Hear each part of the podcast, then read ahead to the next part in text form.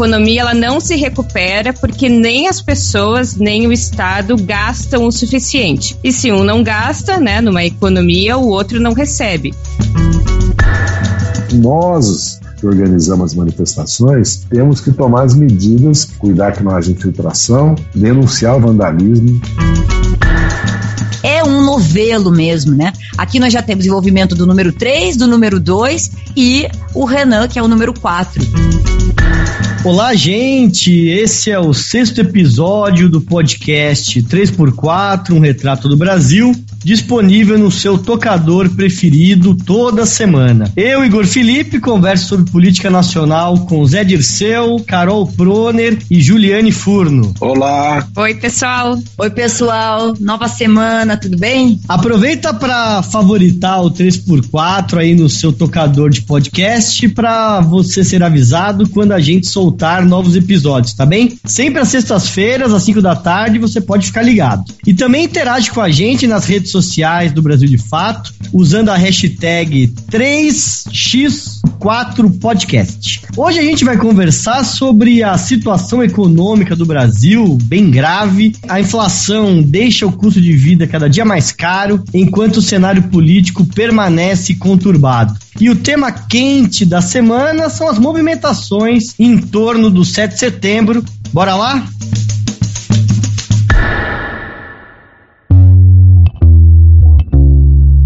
Pensou a, a, gente dá 30 reais num quilo de carne aonde tem muita pessoa? Hum? Vai só provar, né? Frango teve aumento de novo, né? A gente comprava a 13, passou a 18, um absurdo. As coisas estão muito caro. Luz, água, gás. Eliminando todo o desperdício no consumo de energia. Desligando luzes e aparelhos que não estão em uso, aproveitando mais a luz natural, reduzindo a utilização de equipamentos que consomem muita energia, como chuveiros elétricos, condicionadores de ar e ferros de passar. E o mais importante, dando preferência para o uso desses equipamentos durante o período da manhã e nos finais de semana. Veio abastecer, né? O que está achando do preço da gasolina? Tá cara. E aí, Graças ao Bolsonaro tá cara. O que que faz nesse momento? Enche o tanque igual? Faz o impeachment do Bolsonaro. O cenário econômico brasileiro, que já sentia os efeitos da pandemia, agora tira o sono de toda a população com o aumento dos preços. Os indicadores mostram o consumo das famílias estagnado, enquanto o preço dos alimentos assusta quem vai no mercado. O valor da cesta básica chegou a ficar praticamente empatado com o do salário mínimo em algumas cidades. Foi anunciado mais um aumento na conta de luz, com ameaça de apagão, enquanto o preço da gasolina está nas alturas. Como a gente chegou até aqui, o que esperar desse próximo período e como a gente sair do fundo do poço é o que a gente conversa aqui agora. Juliane, as altas acumuladas dos preços dos índices de consumo básico, como alimentos, aluguéis, gasolina e energia elétrica, impactam nas condições de vida da população. Eu estou aqui com uma relaçãozinha. Então você vê o preço do prato feito, né, de acordo com o IBRE da, da FGV, aumentou 22% nos últimos 12 meses, né? Olha, Igor, essa situação é bastante dramática mesmo e todo brasileiro está sentindo isso no bolso quando vai no mercado, quando vai fazer qualquer atividade que demande tirar dinheiro do bolso, né? E isso, é, entre os economistas, a gente diria que a gente vive uma crise que é essencialmente uma crise de demanda efetiva ou de demanda agregada, ou seja, a economia ela não se recupera porque nem as pessoas nem o Estado gastam o suficiente. E se um não gasta, né, numa economia, o outro não recebe. Então, o que está acontecendo com o reajuste dos preços, principalmente dos chamados preços administrados, porque diferente dos preços livres, são aqueles preços que não respondem necessariamente pela é, lei da oferta e da procura, e sim são preços monitorados pelo governo, né, como é o preço da luz e o preço da gasolina, é que isso aprofunda esse problema da crise de demanda. Como que isso acontece? Se o preço da luz é, e o preço do combustível está mais caro, isso atinge de diretamente às famílias, porque elas vão ter que deixar de comprar várias coisas para usar esse dinheiro, né, essa parte da sua renda, para pagar uma conta de luz ou uma fatura no posto de gasolina que ficou mais cara. Só que o efeito não é só esse, né? Tem esse efeito direto, mas tem o efeito indireto, que é o seguinte: é, a energia e o petróleo, eles compõem os principais custos das empresas. Ou seja, o cara que vende, por exemplo, cerveja, ele vai ter que subir o preço da cerveja, porque ele vai ter que repassar para o preço final o aumento do custo da conta de luz, porque essa cerveja, né, para ficar gostosa, precisou ficar gelada e para ficar gelada precisou ficar no freezer. Então, se o preço Então o quadro está mais grave ainda, porque está mexendo até com a cerveja. tá mexendo com a cerveja, né? E para cerveja, né, ficou gelada, ficou no freezer, o cara vai repassar o aumento da conta de luz para o preço final. E mais que isso, a cerveja para chegar no boteco, ela precisou ser transportada. Então o preço da gasolina também é um custo que vai ser repassado para o preço final, vai fazer com que o preço da cerveja fique mais caro. Ou seja, esse é um efeito indireto também do processo inflacionário que vai fazer com que as mercadorias subam de preço. E se as mercadorias custam mais caro, então as famílias vão ter que gastar mais para adquirir as mesmas mercadorias, deixando, portanto, de consumir outras mercadorias. E o que, que isso significa? Que a inflação, que é gerada por esses preços, ela vai dirimir o poder de compra das famílias, que já está baixo, porque as pessoas estão sem emprego, as que estão sem emprego estão com a renda contraída, e isso vai aprofundar o que eu falei lá no início, que é a crise de demanda. Sem contar que as empresas que não conseguirem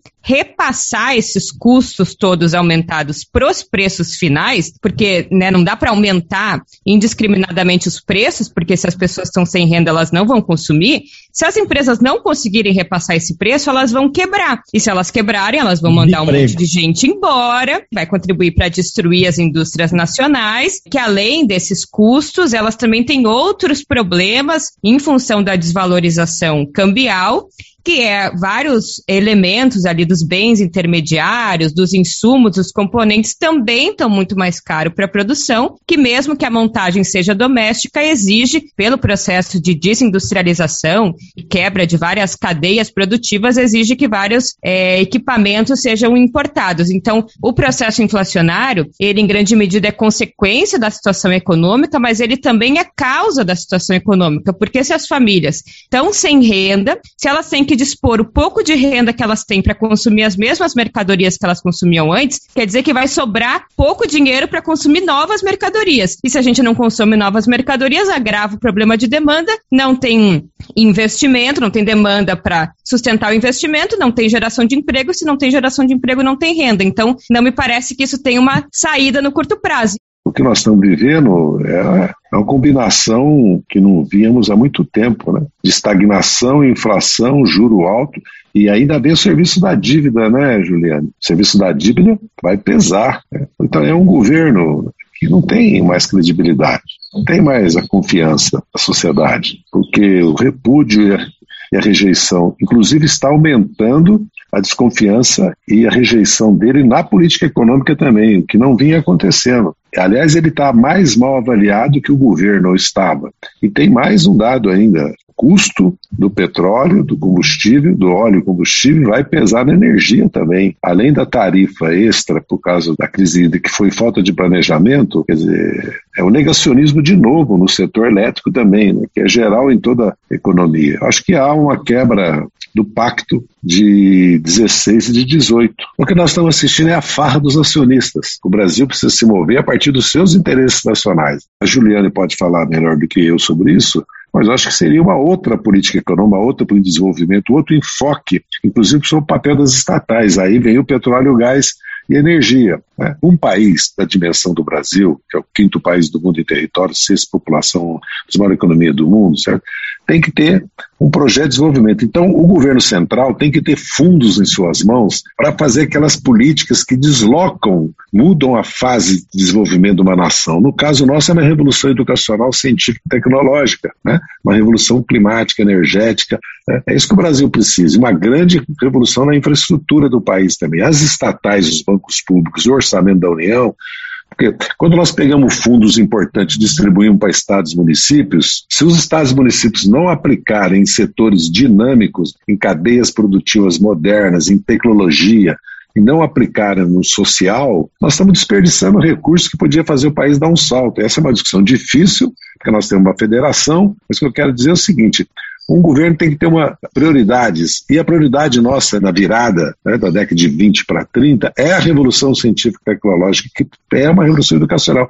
E é uma radical distribuição de renda. Nós temos que, que incorporar milhões de brasileiros à cidadania e ao desenvolvimento tecnológico. se nós não fizermos isso, nós vamos virar uma fazenda, uma colônia de produtos primários, de minerais, como está acontecendo. Só cresce o setor mineral e o setor industrial, porque o setor de saneamento é uma promessa dos investimentos privados e o setor de habitação já está, o Juliano pode falar disso, já está engasgando já com essa situação que está criada, porque os juros estão subindo. Juro alto é uma tragédia, porque o mundo hoje juro é negativo, é uma tragédia, um absurdo queria fazer uma ressalva rápida. A gente está pagando esse absurdo no litro do combustível, da gasolina e do diesel, não porque aumentou os custos domésticos, né, que fazem com que a Petrobras precise repassar esse preço para o consumidor, mas pela adoção de uma política de equiparação do preço doméstico ao preço internacional, uma política que não tem precedente num país que extrai, que refina e que distribui petróleo em moeda nacional, né? Esse tipo de política quem adota, inclusive por se chamar paridade do preço de importação é quem precisa importar combustível.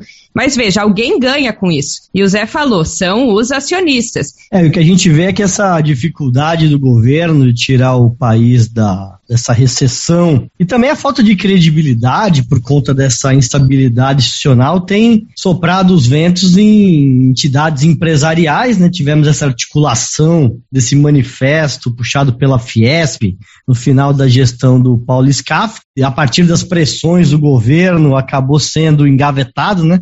Vamos ver quando é que vai sair. E tivemos também o um manifesto das entidades do, do agronegócio, que foi assinado por sete entidades. Então tem uma movimentação Interessante, né, Carol? Sem dúvida, Igor. É, o governo em queda, abandono do barco por setores que estavam na base, né? Reconhecendo essa crise dramática e generalizada e as soluções igualmente dramáticas de que fala a Juliane, está criada uma situação insustentável. O contexto dos manifestos é bem interessante, né?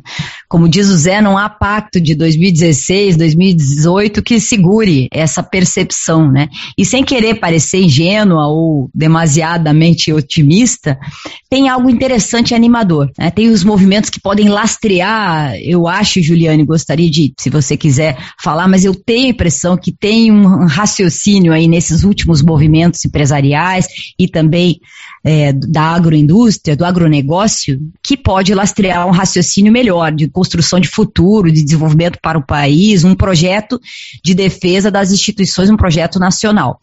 Um Tomara. projeto que, que pelo menos defenda a rigidez democrática. Depois de cinco anos, né, nós estamos completando cinco anos desde o golpe de 2016, tem aí todo um raciocínio de rememoração desse, desse momento, desse golpe continuado, que não tem uma data fixa, né, como era 64, então a gente tem várias várias ações que somadas dão um pacote de golpe dentro do golpe, né? E que uh, muito bem escreveu o artigo da ex-presidenta Dilma Rousseff nesse sentido muito correto, né? Contexto do manifesto, antes de falar do agroindústria, é o do, dos banqueiros e empresários, pedindo respeito. Então, veja, eles não citam nenhum nome de chefe de poder.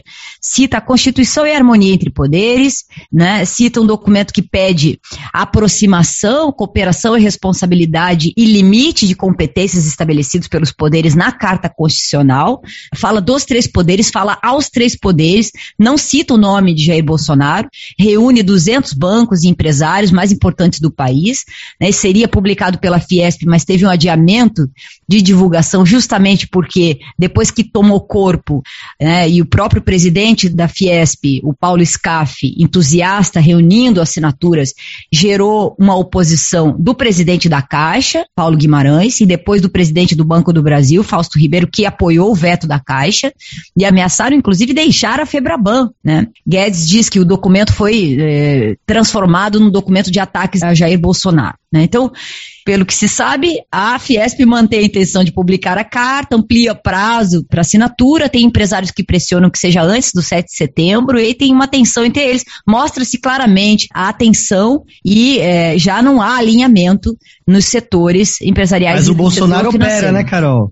Opera, sem dúvida nenhuma, né? É, claramente aqui os bancos e a ameaça. É difícil cumprir uma ameaça dessa, né? Sair da Febraban não é uma coisa que se faz do dia para o outro, né, Juliane? Eu acho que deve ser uma, uma operação praticamente impossível de se realizar. Mas demonstra essa posição de quem joga pôquer, né? Quem joga truco lá no sul, a gente joga truco, então aumenta a aposta, grita para seis, mesmo que seja um blefe, né? E ele só blefa na vida. A verdade é essa que pessoas que estão ao lado dele também se sentem cada vez mais, é, assim, percebendo, né, que se trata de um blefe, ele vai perdendo apoio. O interessante dos manifestos das entidades da agroindústria brasileira é que eles mencionam de uma forma mais direta e clara a questão, né, abre aspas aqui, as amplas cadeias produtivas e setores econômicos que representamos precisam de estabilidade, de segurança jurídica, de harmonia, enfim, para poder trabalhar e citam também é, a questão é, da desestabilização das ameaças institucionais, né, e, e fala que essa crise tensionada não ajuda nos setores da agroindústria. É interessante dizer que assinam a nota, por exemplo, a ABAG, Associação Brasileira do Agronegócio, cujo diretor-presidente falou em Roda Viva, né, que dessa ABAG fazem parte 60 empresas do agronegócio, das mais importantes, e ele disse que outras entidades gostariam de ter assinado, mas não podem, porque dependem da canetada governamental, essa expressão que ele usou, né, que preferem ficar de fora porque temem perder direitos de exportação, assim, direitos no sentido da diplomacia governamental, temem represália. Agora, na economia a gente também vê alguns, vamos dizer, sinais contraditórios, né, porque, em geral, os indicadores demonstram a manutenção dessa situação de, de recessão. Mas nós tivemos o dado, né, Juliane, do, do PNAD do IBGE, de queda do desemprego em torno de 0,6%, que de certa forma 500 mil pessoas não estavam empregadas e agora é, estão no mercado de trabalho. É, alguns analistas dizem que já é um movimento da economia por conta da reabertura, né, com a de certa forma, nova situação da pandemia. E tem um dado interessante também de um estudo do Híbrida FGV em relação à confiança do setor de serviços, né, que alcançou o melhor patamar desde setembro de 2013. Então tem esse fenômeno da economia que, de certa forma, embaralha um pouco os indicadores, porque na medida em que ela vai diminuindo o seu impacto na sociedade com as reaberturas, também tem um, uma, um movimento mais positivo da economia. Olha, Igor, o desemprego ele até recuou, embora você falou muito bem, 6 pontos, 0, 6 pontos percentuais, é, seja quase a mesma coisa que nada, né? Estatisticamente isso não tem muita relevância. Mas acho que o que a gente tem que olhar é menos esse indicador e mais uma dimensão estrutural do mercado de trabalho para ter uma dimensão mais exata do problema e também das projeções. Eu acho que a coisa mais importante para o mercado de trabalho agora talvez seja notar que vários setores, aí como o comércio e a indústria, que já apresentaram, né, agora estão apresentando um certo recuo, mas no que tange ali a volume de vendas e a produção, eles já se igualaram ao patamar pré-pandemia. Só que isso tudo sem recuperar o nível de emprego nesses próprios setores. Enquanto cai o desemprego, ainda que não seja né, estatisticamente muito relevante, aumenta a subocupação da força de trabalho. Ou seja, as pessoas voltam a ser empregadas, só que elas voltam a ser empregadas, sobretudo, em subocupações ou em trabalho por conta própria. Quer dizer, elas voltam a ingressar no mercado de trabalho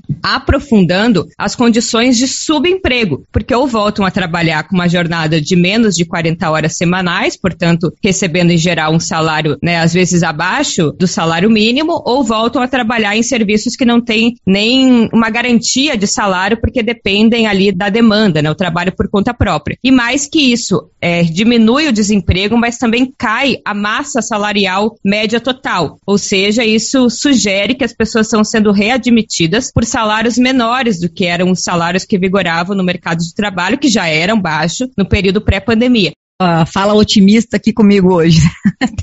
Mas na linha do que está falando a Juliana, acho que nós tivemos uma vitória importante ontem. Diria até que talvez seja um ponto de inflexão. A vitória dos trabalhadores de deixarem de ser mais precarizados do que já são, como dizia bem a Juliana na fala dela. Em derrota para o governo, Jair Bolsonaro, o Senado rejeitou por 47 votos a 27, quer dizer, uma, uma derrota importante, a proposta da nova reforma trabalhista, que de reforma não tinha nada, né? Eram recortes mesmo. Havia, inclusive, limites à justiça gratuita em geral e a proibição de que os juízes anulassem pontos de acordos extrajudiciais firmados entre empresas e empregados. Quer dizer, né, além de redução de parâmetros normativos de fiscalização trabalhista com relação ao trabalho análogo ao escravo. Então, é muito parecido com aquela proposta que o Bolsonaro tinha de contrato de trabalho verde e amarelo.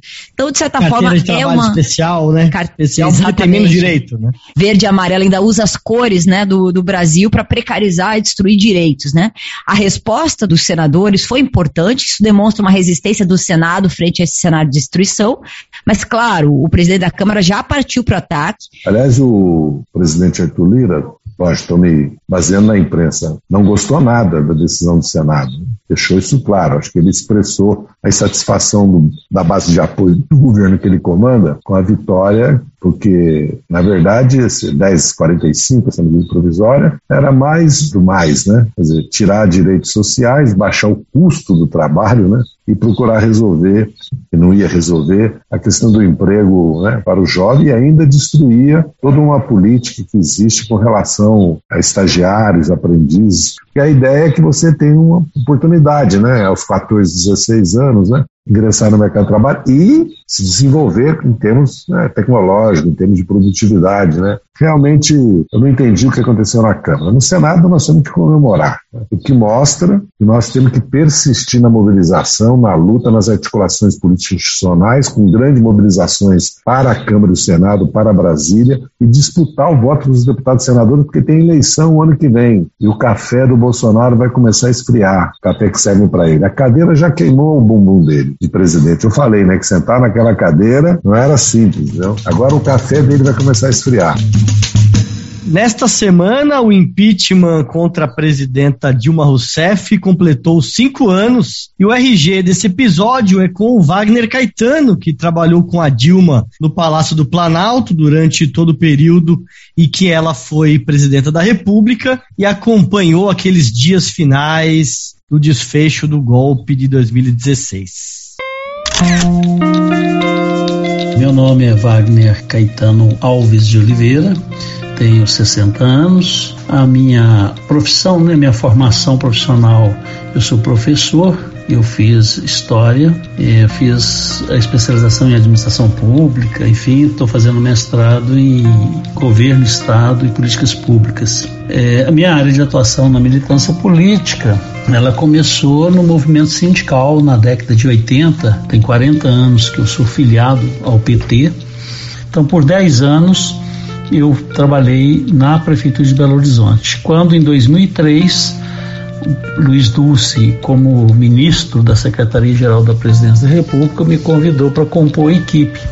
Portanto, eu fui para Brasília já no início de 2003 e por lá eu fiquei durante 14 anos, os oito anos do governo do presidente Lula e os seis anos da presidenta Dilma. Com a presidenta Dilma durante os dois mandatos, né?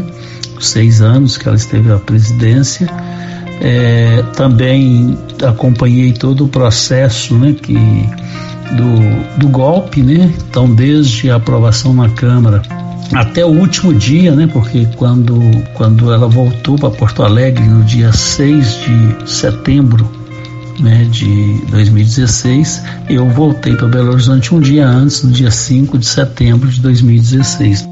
A presidenta é uma pessoa, é uma pessoa né, muito rigorosa, rígida, criteriosa. Eu costumo dizer o seguinte: se alguém me provar que ela levou um copo de plástico para casa, né, indevido, eu me rendo, porque não existe absolutamente nada, nada, nada que demonstre que a presidenta tenha cometido alguma falha, algum erro ou tenha, né, alguma corrupção no seu currículo, nada, absolutamente nada.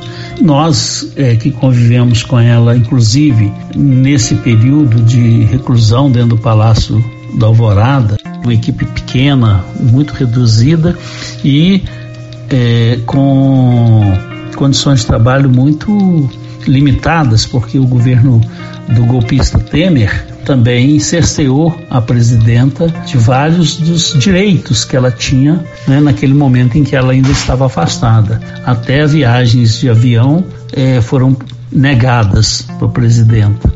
Enfim, está acontecendo nesse país é terrível. Né? A nossa democracia ela corre perigo, corre perigo. Eu acho que as instituições se enfraqueceram, essas mesmo que apoiaram o golpe em 2016, elas se enfraqueceram nesse processo. Elas perderam também um pouco de legitimidade. Daí fica mais difícil contrapor aquilo que Bolsonaro vem fazendo.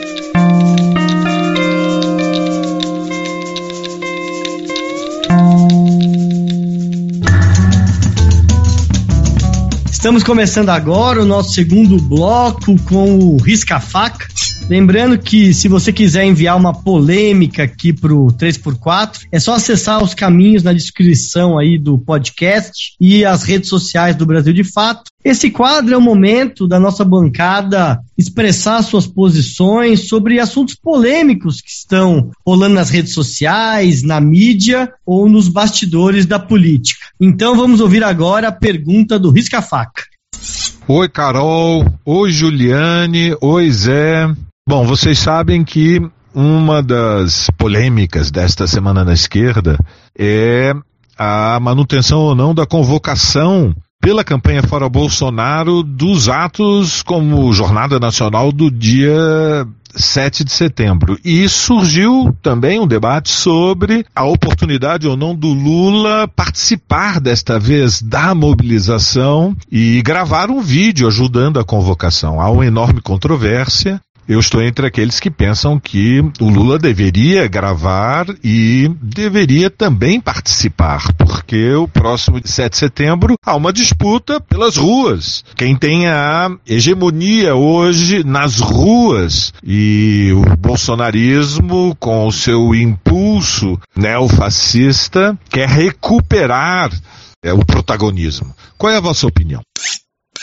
A gente ouviu a pergunta de Valério Arcari, dirigente do PSOL, que quer saber sobre um tema que a gente já vem conversando aqui no nosso podcast, no último episódio sobre o 7 de setembro. E o Valério quer saber o seguinte: o Lula deve ou não participar do ato no dia 7 de setembro, no Vale do Engabaú, na próxima semana? Acho que não, não deve ir por uma questão simples de segurança pessoal. Eu reforço a minha posição a respeito disso. Essa última pesquisa que saiu, que demonstra, por um lado, que Lula aumenta o apoio, inclusive a distância no segundo turno das eleições, certo ponto, uma interpretação de que está assegurada a vitória dele em segundo turno, a não ser que aconteça uma modificação muito grande de cenário, segundo a leitura dessa última. Agora, faltam 14 meses, né, Carol? Sim, temos 14 meses pela frente, mas estou dizendo pelos números da pesquisa, quando isso aumenta, tem uma leitura política nas ruas, do ambiente, nas ameaças, da possibilidade, eventualmente, de um atentado. Isso é sério, isso não é uma brincadeira. Então eu vejo por esse lado, assim, de ele correr riscos pessoalmente, porque de fato, depois de tudo que aconteceu, e a gente está vivendo aí o quinto ano de um golpe continuado, tudo que foram capazes de fazer, inclusive alianças com setores extremos, garantindo a chegada ao poder, através de alianças de todo tipo, que envolveu, inclusive, nas coisas que eu estudo mais, o protagonismo do sistema de justiça, foram capazes de pôr em risco, inclusive, a credibilidade das instituições num nível muito grande, muito radical eu fico pensando que isso tem um risco grande. Agora, claro que eu entendo a expectativa das pessoas de ter a presença do Lula, e eu acho que se ele fizesse isso, ele faria de um jeito surpreendente, né? Talvez ele não avisasse, porque justamente esse combinado prévio, essa convocação, traria mais risco, sem contar que tem a campanha eleitoral, né? Que não começou ainda. Então, de certa forma, poderia se confundir a presença dele nos atos com uma antecipação de eleições, etc. Então, apesar de ele ser é, naturalmente o candidato às próximas eleições, então acho que não deve ir e acho que nós devemos ir. Todo tipo de manifestação no dia 7 é importante. A própria Justiça de São Paulo autorizou tanto a oposição quanto os apoiadores de Jair Bolsonaro de irem à Paulista dentro da lei, sem armas, sem violência, dentro das regras. As instituições estão reagindo para fazer o controle das pessoas que estão armadas nas manifestações para evitar esse tipo de ameaça de violência se concretize por parte dos bolsonaristas, né? E a oposição tem que mostrar vigor nesse momento, tem que ir às ruas sim, fazer o papel dela, né? Lula tem feito o papel dele brilhantemente, tem ido ao Nordeste, tem feito uma espécie de caravana encontrando os aliados, encontrando pessoas que querem um projeto de país. Então eu não vejo nenhuma necessidade de se expor, porque a exposição do Lula é a exposição de todos nós, ele como representante de um projeto de sociedade. Mantenho minha posição e digo não, não deve ir. Primeiro, eu queria agradecer pela pergunta do Valério, obrigada. Não sei, eu, eu fico convencida, assim, escutando a Carol, embora acho que seria importante ali, mas entendo muito as questões de segurança, né, não só as sanitárias, mas também do que representa a figura do Lula.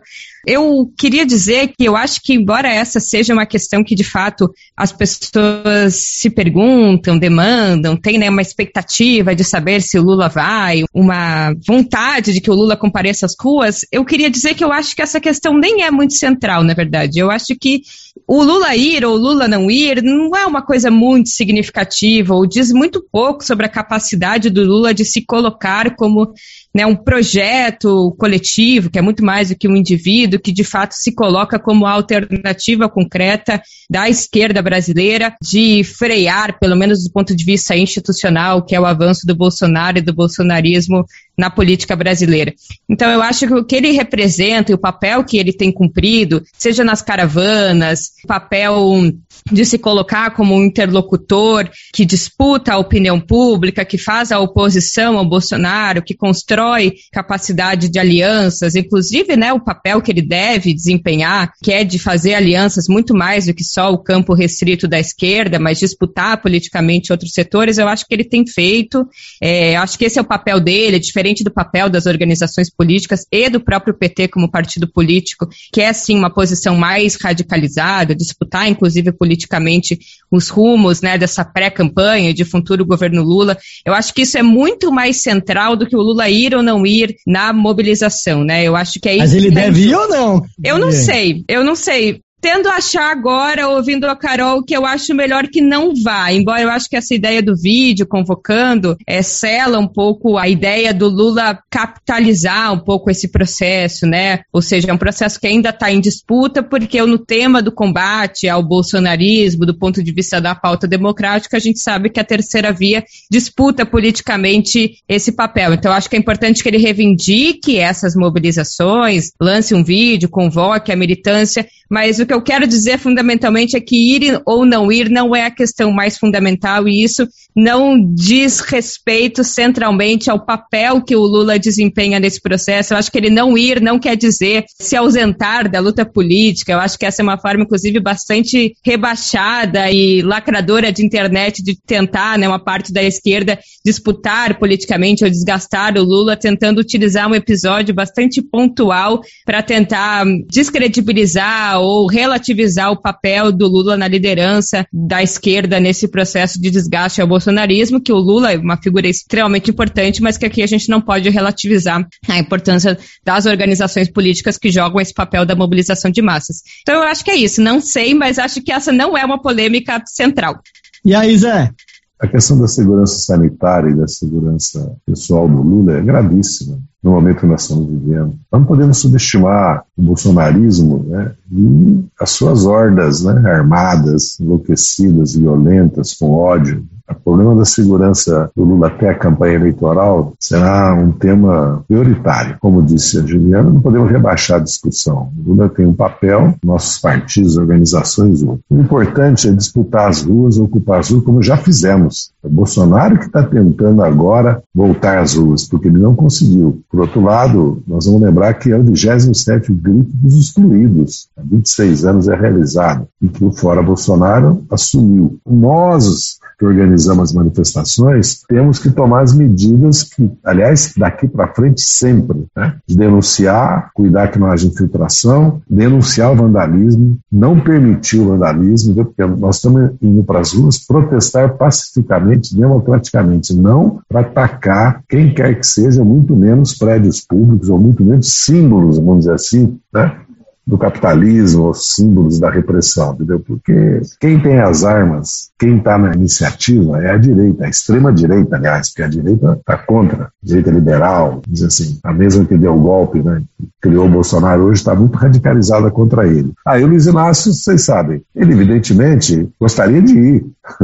Quem conhece ele sabe outra coisa. Ele estava já um pouco irritado com esse vai e vem, tem ou não tem manifestação. Claro que tem que ter manifestação. Eu mesmo, em certo momento, duvidei se nós deveríamos fazer ou não. Mas o simbolismo que adquiriu isso, nós não podemos recuar, porque, como disse o nosso companheiro Valério Arcari, as ruas estão em disputa, mas ele vai me permitir, nesse caso, discordar dele, que, aliás, tem feito análises muito importantes para as esquerdas, para a luta democrática no país e tem jogado um papel importante, inclusive junto à juventude nesse momento no debate político.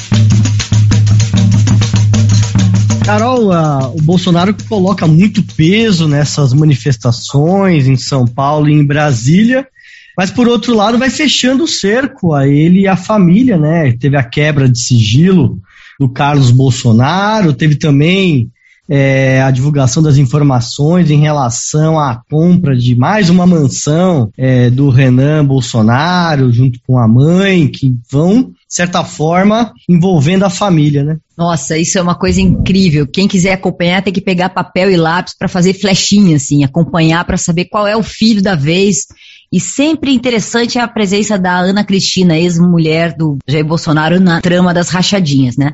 Então, as notícias da semana dos escândalos da família, né? Primeiro, a mudança da Ana Cristina e do Jair Renan Bolsonaro, que é o número 4 né, uma mansão de 3 milhões de reais no Lago Sul da capital federal, que é uma das áreas mais nobres da cidade. Eu chegava em casa, contava mim pro Renan, então eu sei de tudo. E ela falou quanto que ela pagou pela casa? Foi 3.200 mesmo. 3 milhões e uma aquisição estranha desse, eles não falam o valor do aluguel, né? Mas uma aquisição estranha por meio de um corretor que em maio aqui comprou a casa que teria comprado inclusive por um preço abaixo do mercado, e como não alugou para ninguém, resolveu alugar para ex-mulher de Jair Bolsonaro e o filho, o 04. Não falo, mas é uma casa que teria, em média, um aluguel em torno de 15 mil reais. Eles não revelam o valor que estão pagando. E ela recebe, é, como assessora parlamentar, 6.200 líquido. Né? Então, é uma situação, ela já é investigada pelo esquema de rachadinhas. Depois vem o Renan Bolsonaro, ele próprio, com, isso foi um escândalo também dessa semana, muito mal contado, ele abre uma, uma empresa com a ajuda de um lobista, marcou Marconi é, de Farias, que é o intermediário da Precisa Medicamentos, que está envolvida naquele caso da tentativa da compra da Covaxin, indiana, né? O Ministério Público do Pará, vocês vejam como as instituições do sistema de justiça estão funcionando de um outro jeito também.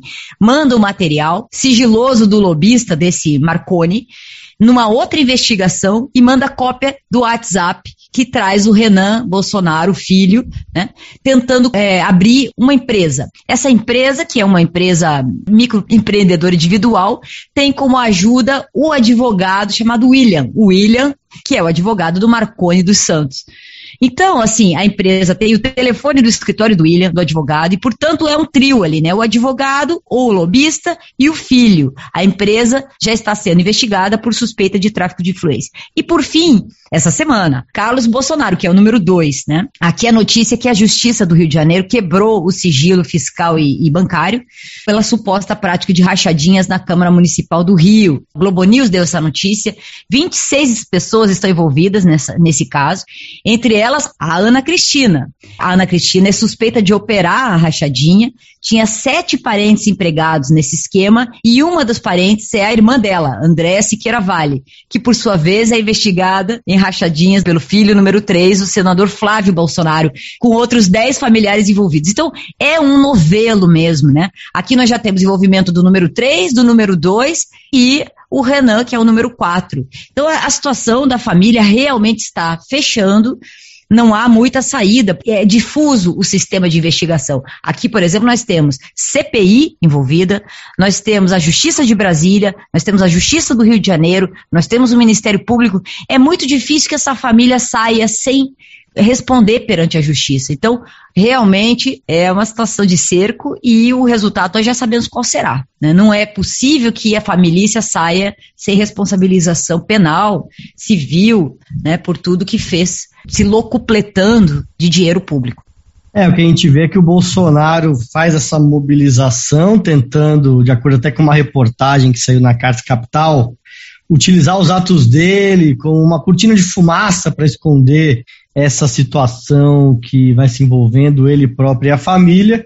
E por outro lado, tem as mobilizações aí das forças populares no dia 7 de setembro, que a nossa bancada aqui avalia que não é o momento do ex-presidente Lula participar, tanto por conta do papel dele, como também por essas circunstâncias, né, colocadas por duas manifestações no mesmo dia na cidade de São Paulo.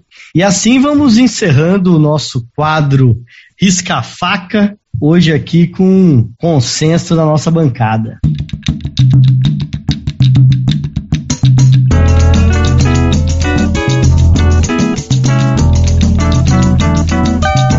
Agora vamos para o nosso jogo de perfil. Semana passada pessoal já estava pedindo para cancelar só porque a Juliane virou profissional no quadro e não dá brecha para ninguém.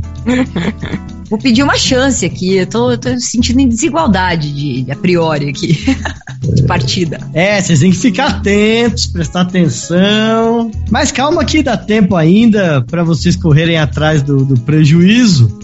Se você é novo aqui no, no, nosso podcast 3x4, vou te explicar esse quadro aqui. Eu dou dicas sobre perfis de personagens brasileiros, históricos ou contemporâneos, e ganha quem acertar primeiro. Vamos lá? Zé, tá Vamos. preparado? Preparadíssimo, ainda que morrendo de medo. E aí, Carol, é hoje? É hoje. Hoje eu vou ganhar essa partida. A Juliane tá quietinha aí. Acho que vocês vão começar a dificultar para mim. Vou desligar o telefone da Juliane na hora. Dica 1. Nasceu em 1921 em Santa Catarina, foi conhecido por sua atuação em defesa dos direitos humanos, viveu em São Paulo e é autor de 57 livros. Putz. Hum, e aí? Vamos lá para dica 2, hein? Agora vai, hein? Ajudou na consolidação das comunidades eclesiais de base, fundou a Comissão Brasileira de Justiça e Paz. Então, Nos anos 70, foi nomeado arcebispo importante. Então, Evaristo Armes. Aê! Aê! Aê, Zé! Muito bem. Enfim, o Zé Dirceu perdeu a virgindade aqui no nosso Não, não, não. O Evaristo era de Santa Catarina, você não sabia, não. Não sabia também. Eu lembro da irmã dele também, né? A Zilda Armes, que morreu, infelizmente, tragicamente, é, no terremoto do Haiti, né? Que criou todo aquele programa para criança, né? No Brasil todo, de pesar as crianças, de alimentação, criou um programa importantíssimo, Dona Zilda Armes. É, o nosso personagem hoje é Dom Paulo Evaristo Arnes, no ano 70 foi nomeado arcebispo, importante na resistência no governo militar, organizou o dossiê Tortura Nunca Mais. Morreu em 2016, aos 95 anos, foi sepultado na cripta da Catedral da Sé. Em 2013, foi homenageado em memória com o prêmio Vladimir Herzog. Disseram: olha, na Praça da Sé tem 500 policiais. E se alguém gritar abaixa a ditadura, eles têm o direito de atirar. Aí eu disse: nós temos em cada janela um jornalista, ou em cada janela dois ou três fotógrafos que estão aí para fotografar de onde sai o tiro.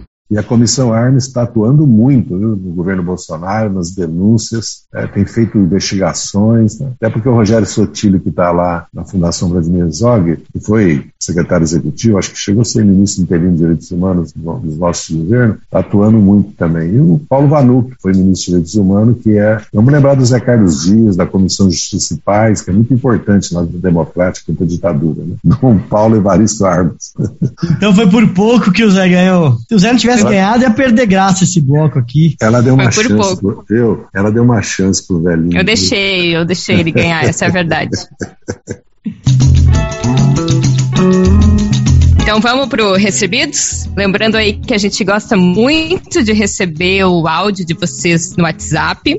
Quem quiser nos mandar, dá uma conferida aqui na descrição do episódio, que tem ali o nosso número de telefone. Mas se você também quiser mandar é, algum presente ou saber como se comunica com a gente por outras formas, pode também mandar um e-mail pro 3x4, escrito por extenso, arroba brasildefato.com.br.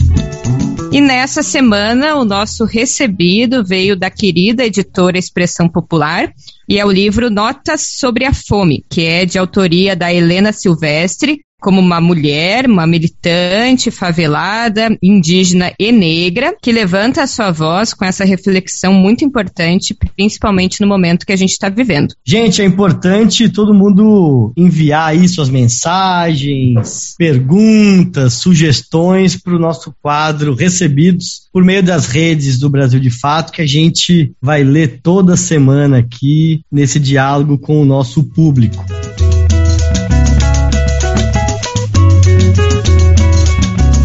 Gente, encerramos aqui mais um episódio do podcast 3x4, um retrato do Brasil, e nós estaremos de volta na próxima semana. Até a próxima, gente. Até a próxima.